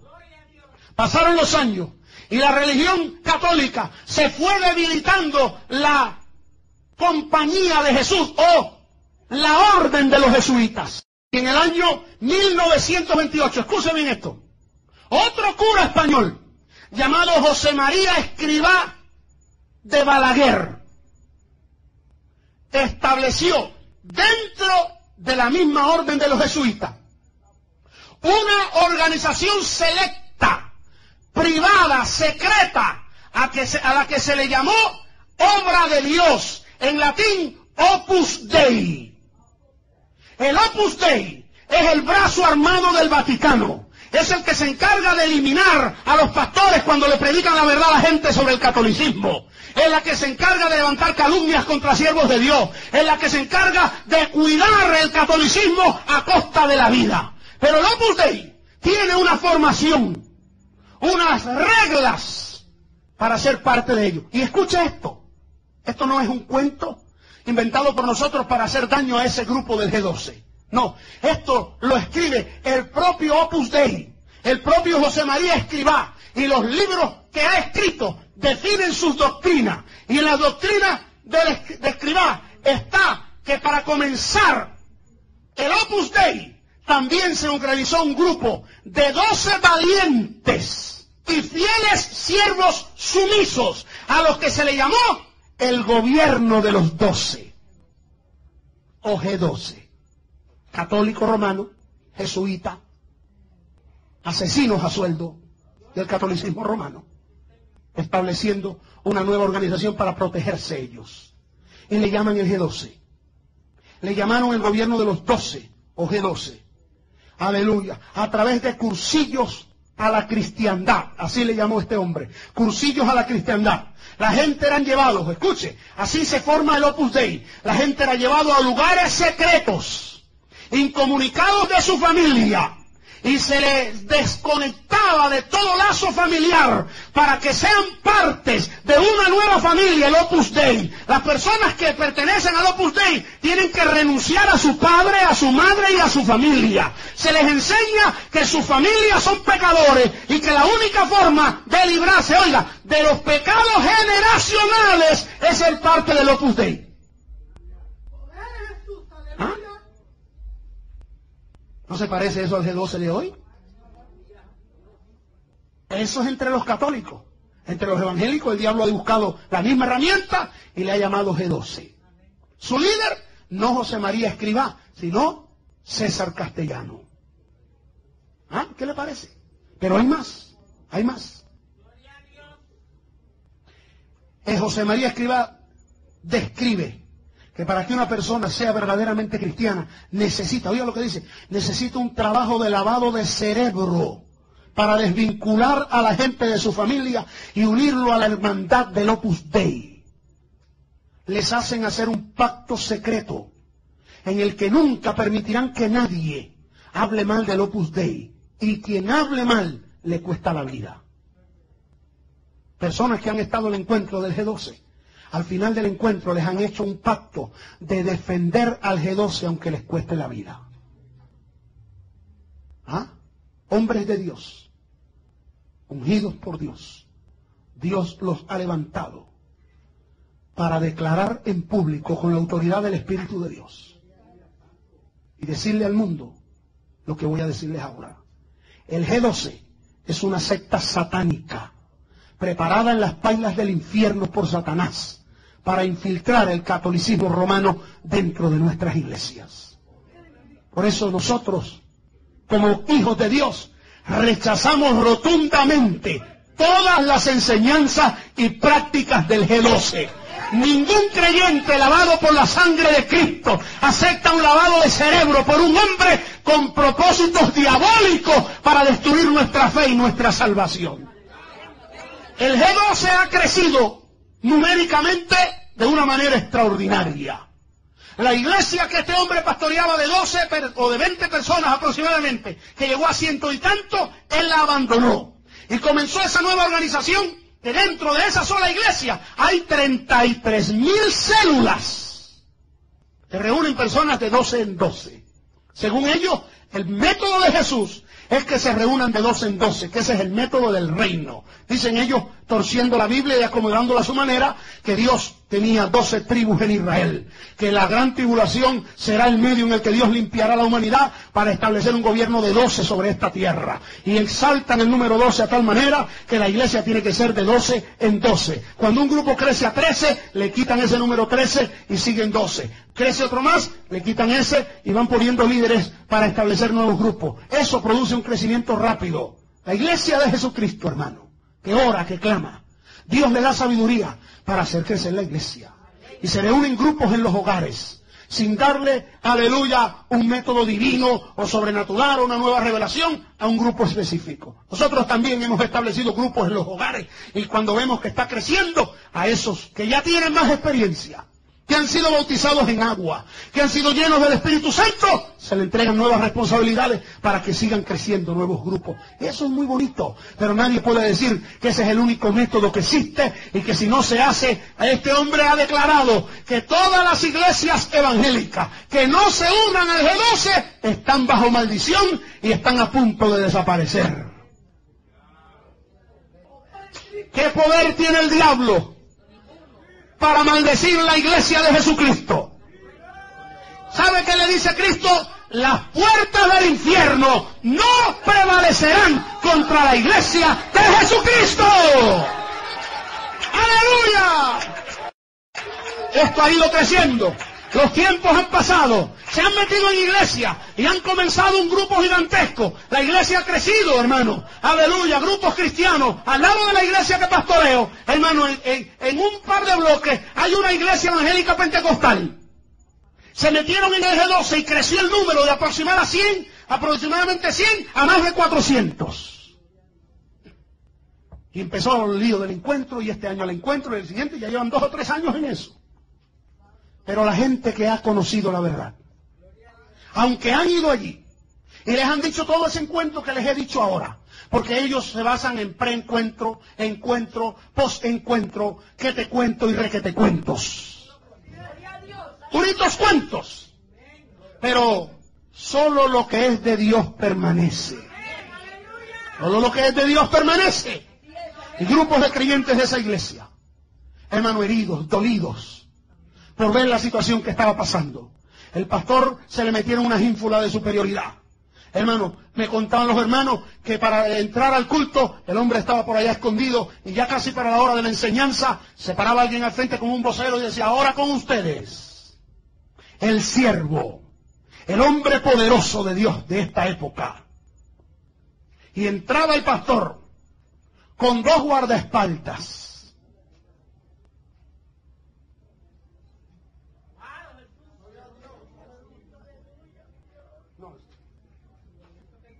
Que los curas.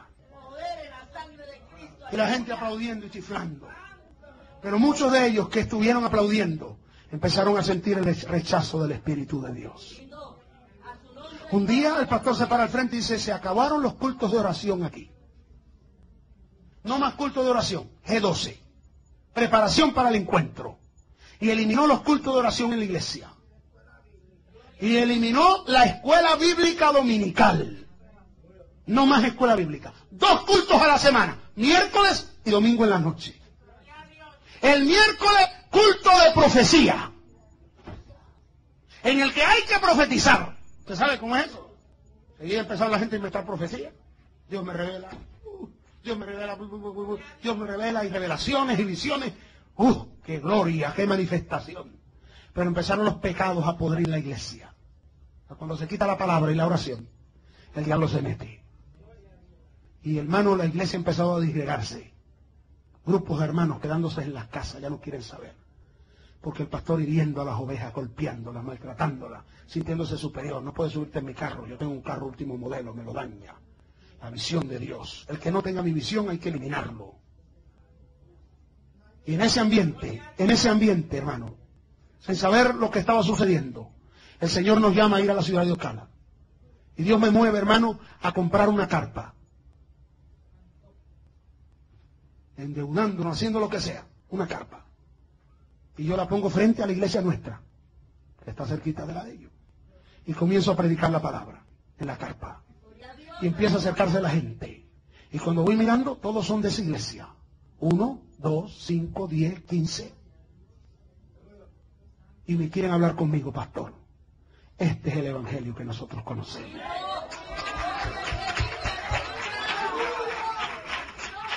Y muchos me dijeron, pastor, yo soy de aquella iglesia, pero déjenos venir a alimentarnos aquí porque nos estamos muriendo espiritualmente. Todo lo que se habla es G12, G12, G12 y no se nos da la palabra. Y nuestros hijos se están muriendo. Pastor, déjenos venir a la escuela dominical a recibir enseñanza porque perdimos la enseñanza. Amén, hermano. Venga, reciba la palabra. Mi propósito no es que se cierre esa iglesia, es que Dios quite lo que no sirve allí. Vamos a orar. Ayuno, vigilia. El mes de enero en nuestra iglesia siempre es el mes de la oración. Y cuando yo vi esa emergencia dije, hermano, todos los viernes vigilia, todos, no uno sí, uno no, o uno al mes. Todos los viernes vigilia aquí. Y cada vez que había el tiempo para la vigilia, toda esa gente metida allí. Hermano, Pasó el mes de enero en oración, en clamor. Y empezaron a hablar conmigo. Uno, pastor, si usted me permite, me quedo aquí. Yo no quiero ir para allá más. Y una hermana, hermano, después de llevar un tiempo, que vi que ya estaba contenta, que Dios, una mujer de Dios, hermano, una mujer de, de santidad, pero que llevaba años allí luchando contra eso. Le doy la oportunidad, hermana, pasa aquí al frente, despídanos en oración. Y se para al frente y empieza a llorar. Y dice, hermano, yo quiero pedirle al pastor que por favor me reciba de miembro en esta iglesia. Y dijo, dijo, si me votan por una ventana, si me, si me votan por la puerta, entro por la ventana. Porque hace años que yo no sentía la presencia de Dios. No importa cuánto lo emocionen a usted y lo hagan gritar. A mí a veces me preocupa cuando nos ponemos a decir, soy bendecido. Dile que está a tu lado, qué lindo eres. Dile, dile, eso son manipulaciones. Tenga cuidado con eso. Nosotros podemos saludarlo y decirle, dile a tu hermano, nos vamos a gozar. Pero cuando eso se convierte en un trabajo psicológico, para que la gente crea de todas maneras que están bien cuando están mal. No importa con que usted le disfrace a la gente y le haga sentir bien y los ponga a saltar en un solo pie y le busque un pañuelo y le diga, remolineando, remolineando. Cuando se acaba el remolino, el pecado sigue adentro. ¿Ah? Y la inmundicia y la maldad. Pero, pero, un minuto en la presencia de Dios le quita la venda de los ojos a la gente, hermano. El Espíritu de Dios obra de una manera tremenda. Aleluya. Dios es maravilloso. Por eso el texto que hemos usado esta noche para esta enseñanza es no con ejército ni con fuerza, sino con mi espíritu. Una de las frases más comunes de este falso apóstata o falso apóstol que dice ser el enviado de Dios a la tierra es que los que participan del G12, oiga, son los representantes de Cristo en la tierra para esta época. Eso es una herejía. Jesús dijo, yo me voy, pero no les dejaré huérfano. Enviaré al consolador, el Espíritu de gracia, que les guiará a toda verdad. Él convencerá al mundo de pecado. No es la manipulación, no es el trabajo psicológico, es el Espíritu Santo quien convence de pecado. Es el Espíritu Santo quien convence de justicia. Es el Espíritu Santo quien convence del juicio venidero. Usted trata de asustar a la gente con Armagedón mil veces y no le va a sentir, hermano, un cosquilleo en la oreja. Como hacen los testigos de Barrabás que se la pasan asustando a la gente por ahí. Armagedón, Armagedón, sí, sí, sí, el catolicismo. Y la gente, pero siguen pecando. Oiga, pero cuando el Espíritu de Dios se le mete a uno por dentro, Dios hace que el pecador caiga arrepentido llorando en la presencia de Dios. En uno de esos cultos en la carpa, hermano, el Espíritu de Dios empezó a derramarse y había unas personas allá atrás sentadas. Y yo estoy predicando y cuando miro, había un hombre de rodillas tirado en el altar, con los mocos así hacia abajo, hermano, llorando a lágrima viva, temblaba. Y una de esas hermanas me dijo, pastor, no importa cuánto emocionen a la gente, nunca he visto eso. Eso solo lo hace el Espíritu de Dios. Él sabe hacer la obra. El Espíritu sabe hacer la obra. Esta gente después de manipular y engañar a la gente, a veces la situación se le va de control. Y entonces el líder dice, este va a haber que dejárselo al Espíritu Santo. Y yo pregunto, ¿por qué no se lo dejan al Espíritu Santo desde el comienzo? ¿Por qué no dejan que el Espíritu sea el que haga la obra? ¿Por qué no, en vez de seguir métodos humanos inventos para ganar multitudes, aleluya, se predica la palabra con la unción del Espíritu Santo y se deja que el Espíritu de Dios toque los mentes y los corazones, que el Espíritu de Dios humille a la gente y le haga reconocer sus errores, no porque lo empujan, sino porque el Espíritu los mueve. ¡Aleluya! El Señor dice en su palabra que lo que no es conforme al Espíritu de mal procede viene del mal y en esto se cumple la palabra. Si viene del mal. ¿Sabe qué es el G12? Una copia del Opus Dei. Una copia del jesuismo establecido por Ignacio de Loyola ya por el año 1400. Y la iglesia no necesita nada de eso, hermano. No es que estemos rechazando a gente a las que Dios está bendiciendo, porque Dios nos está bendiciendo a nosotros. Es que la iglesia nunca ha aceptado el error y el engaño. ¿Cuántos damos gracias a Dios por la salvación que nos ha dado? Aleluya. Yo te he enseñado la palabra en este día. El Señor dijo, conoceréis la verdad y la verdad os hará libre. Cuídese, hermano, de tantos engañadores que hay. Hoy se llama G12, mañana puede llamarse con otro nombre. De mil maneras viene disfrazado. Pueden hablarse de maldiciones generacionales. Pueden hablarse de nuevas revelaciones, de nuevas visiones. Hay hombres que aquí contratan programas radiales y usted los ve que salen en la televisión, aún en los canales hispanos seculares. Y gastan miles de dólares en meter su veneno, porque es veneno. Cuando hay doctrinas antibíblicas, aunque usted vea señales, las señales no son la base de la fe cristiana. Segunda Tesalonicenses capítulo 2, versículo 4 en adelante nos habla que ya está en acción el misterio de la iniquidad. Solo que hay algo que al presente lo detiene. Hasta que éste sea quitado en medio. Y entonces se manifestará el hombre de pecado, el hijo de perdición. Y dice allí la Biblia que con engaños, señales y milagros engañosos, mentirosos, seducirá a la gente. Y especialmente a aquellos que no quisieron recibir con amor la verdad. Dice allí, en el verso 10 de 2 Tesalonicenses capítulo 2 en adelante, dice que Dios le manda un espíritu de engaño para que crean la mentira y se pierdan. Dios sabe lo que está permitiendo, hermano. Porque hay gente que cuando se le habla de sana doctrina, se burlan. Cuando se le habla de santidad, se molestan. Cuando se le habla de consagración, dicen que eso está obsoleto. Y cuando uno rechaza la verdad, entonces lo moderno, lo raro, lo extraño, lo oculto, lo reciben. Quiero decirles que todo lo oculto, todo lo engaño, todo lo vergonzoso viene del diablo y no de Dios. Amén. Hermano, hay una diferencia grande entre un creyente y un crédulo. ¿Sabe lo que es un crédulo? ¿Y sabe lo que es un creyente? El crédulo es la persona que le dice amén a todo lo que se le dice. Todo lo que le dicen lo recibe, porque lo dijo fulano. Y la iglesia de hoy en día está llena de mucha gente crédula. Todo lo que le dicen lo creen. Pero un creyente es otra cosa. Un creyente es uno que todo lo que se le dice lo compara con la palabra de Dios. La regla de fe es la Biblia. Si no es conforme a la palabra, lo rechaza. No importa de quién venga. Aunque sea alguien a quien usted ama, a quien usted respeta. Y aunque sea muy famoso, no importa. Si se va contra la palabra, es herejía. Es mentira del diablo. Y hay que estar preparado para rechazarlo, hermano.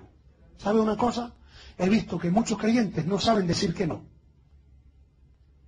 Los invitan a esos encuentros y no saben decir que no. Sí, sí, voy a ver, tal vez. No, no, no, no, no. Cuando usted sabe que algo está mal, no le dé vueltas. No le dé esperanza a la persona, ven otro día. No le diga un testigo de Barrabá, ven otro día.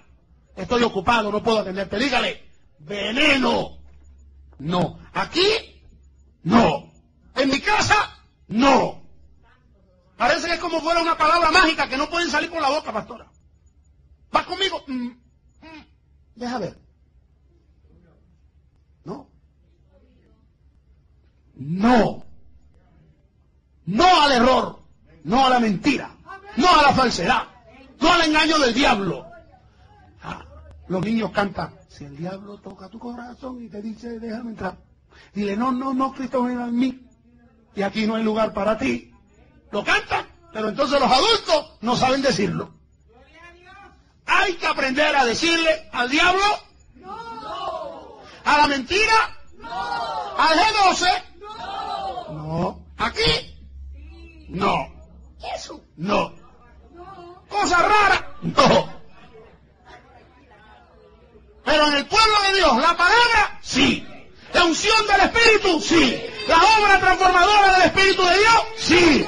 Aleluya, el cambio en nuestras vidas, gloria a Dios. Aleluya. Como dice el profeta Isaías, a la ley y al testimonio de la palabra. Y al que no sea conforme a esto, no le ha amanecido. No ha nacido de nuevo, está perdido, está lejos, está desviado. El Señor nos ayuda, hermano. Gracias a Dios por librarnos de todo esto. Yo he conversado con pastores que me han dicho, ya vinieron a mi iglesia, ya vinieron a la otra, vinieron a la otra. No sé si es porque me han oído ya predicar, pero no me han mandado ninguna invitación. Una hermana me decía, pastora, parece como, parece como que los que están aquí en su congregación, eh, hermanos, están, están como en una zona de cristal, no los quieren tocar. Ni los invitan. No, no es de nosotros, no es que nosotros lo hacemos.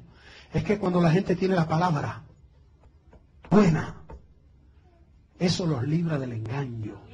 Jesús dijo, conoceréis la verdad y la verdad os hará libre. Dios les bendiga, inclinemos nuestro rostro esta mañana.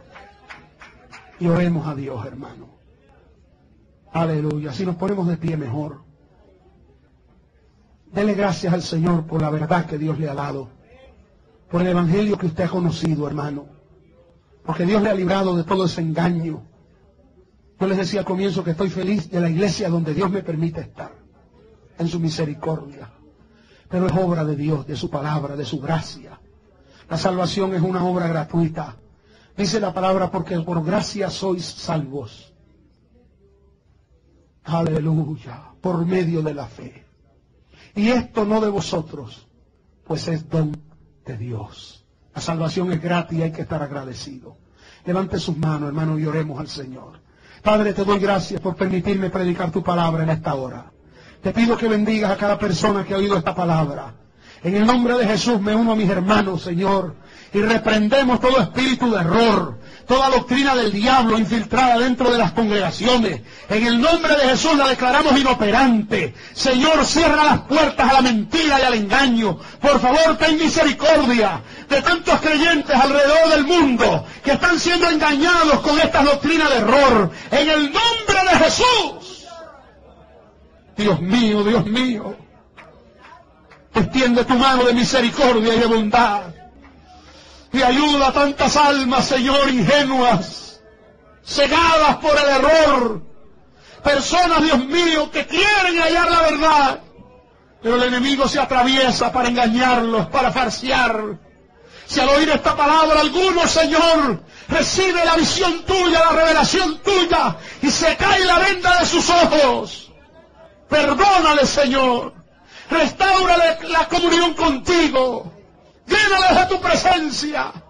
Envía tu Espíritu Santo sobre ellos. Y guíales a toda verdad, Dios mío. En el nombre de Jesús. Gracias, Padre. Gracias, Dios mío.